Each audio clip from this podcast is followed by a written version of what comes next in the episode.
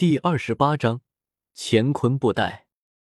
带着乾坤布袋来到了天乌城的城主府之后，周通直接找了间密室，带着乾坤布袋进入其中。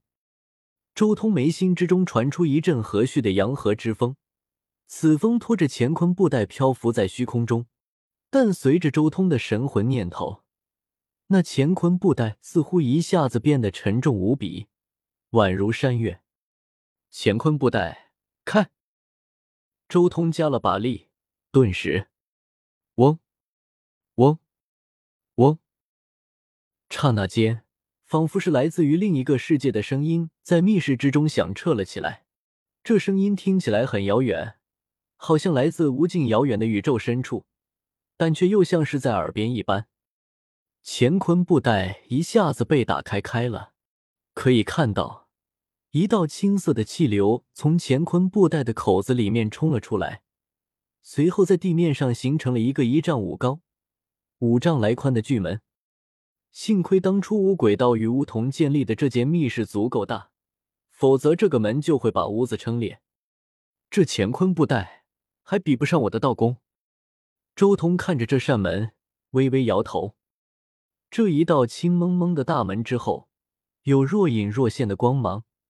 同时，还有一阵清风从门口吹出，令人精神都为之一振，仿佛大门后门是一片最为纯净圣洁的仙界一般。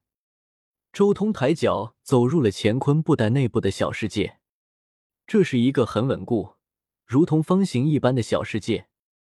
这个小世界的天空很低，只有一百多米，而且天上并没有日月星辰，而是一层明亮柔和的青色云彩。看起来就像是一块青玉一般漂亮，而小世界的地面也不是普通的地面，而是一层类似于水膜一般的东西，在上面走路会出现一圈圈涟漪。不过看似水膜，却坚实无比，就算用力跺脚，也只是看到涟漪稍微扩大一点，地面没有一点变形。整个小世界的边缘也是一片青玉般色彩的光膜。接下来就是大禅寺的宝物了。周通念头一扫，顿时摸清楚了这里的东西。只见乾坤布袋的中央，足足有八个广场，八个广场上面各有一个仓库：金库、银库、粮库、珠宝库、兵器铠甲库、药库、丝绸库。八个仓库按照八个卦象的方位排列着。金银粮食丝绸对我用处不大。但是珠宝库里面还有兵器铠甲之中，肯定有我需要的一些矿物。周通没有多想，直接来到了这几个宝库旁边，看准了需要的东西，直接敞开来吃。北冥寒铁、玄牝珠、血魄珠、天河朱砂、蓝玉心、雷银石，这些东西不愧是大禅寺千年的积累，各种宝物的数量和质量都极高，各种各样的奇珍异宝数不胜数。还有掺杂了各种奇珍异石炼制的兵器铠甲，全部被周通吞入腹中。顷刻间，各种各样的能量和物质在体内扩散，令他很快就找到了上百个奇异节点，那是他体内没有打开的窍穴。算上这些窍穴，我已经能打开四百八十的窍穴了。周通心中惊喜，打神石不愧是打神石，只要吃吃吃就能前进。惊喜之余，周通顿时盘坐下来，如同实质的权益开始贯通这些新找到的窍穴。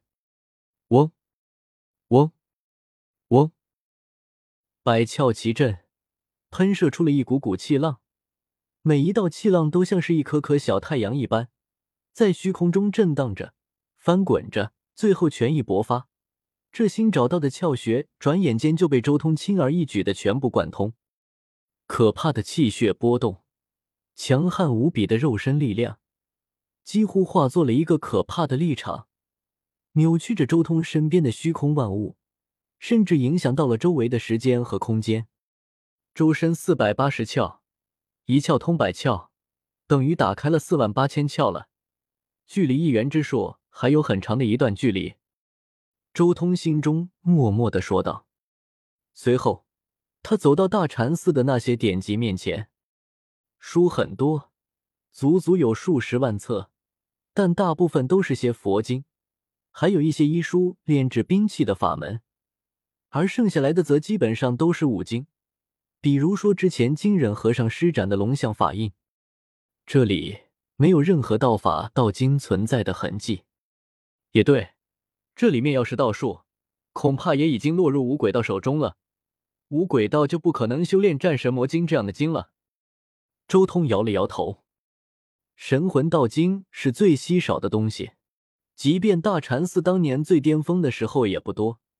除了最为根本的过去弥陀经之外，就只有般若菩萨经、菩提天人经、八部神王经、龙禅金刚经、诸法无相经这五大秘法。但是武学之道，那就多了去了。光是练皮练骨的就不知道有多少，这里面的那些武学典籍，已经囊括了大禅寺最为中间的那些武学典籍了。接下来就是最为重要的，现在如来金总纲了。周通心念一动，一颗念头瞬间飞出，对着乾坤布袋凌空一击。周通已经度过六重雷劫，他的神魂念头已经可以撕裂虚空。他连大千世界的虚空都能轻易撕裂，更别说这小千世界乾坤布袋里面的世界了。一瞬间，乾坤布袋就被撕裂出一道裂缝。与此同时，一页有着暗金色光华闪耀，又如同贝叶经一般的东西，从裂缝中飘荡了出来，完全落入了周通的念头包裹之中。那经上显化出一尊大佛。如同天地间的霸主一般镇压诸天，九大形态各个展现出各种形态的力量，那是现在如来经核心的石印、根本印、智慧印、大千印、无量印、涅盘印、无相印、菩提印、摩诃印、揭谛印、波罗印。现在如来经总纲总算到手，可以窥探这个世界正统的法五合一了。周通迫不及待的拿着这本书修行了起来。现在《如来经》和过去《弥陀经》完全是互相弥补的一套法门。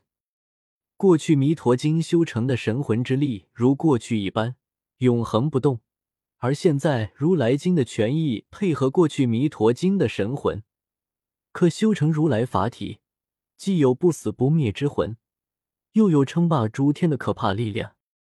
周通仅仅只是稍微领悟出了一些奥秘，便令他的神魂和肉身都隐隐开始成长了起来。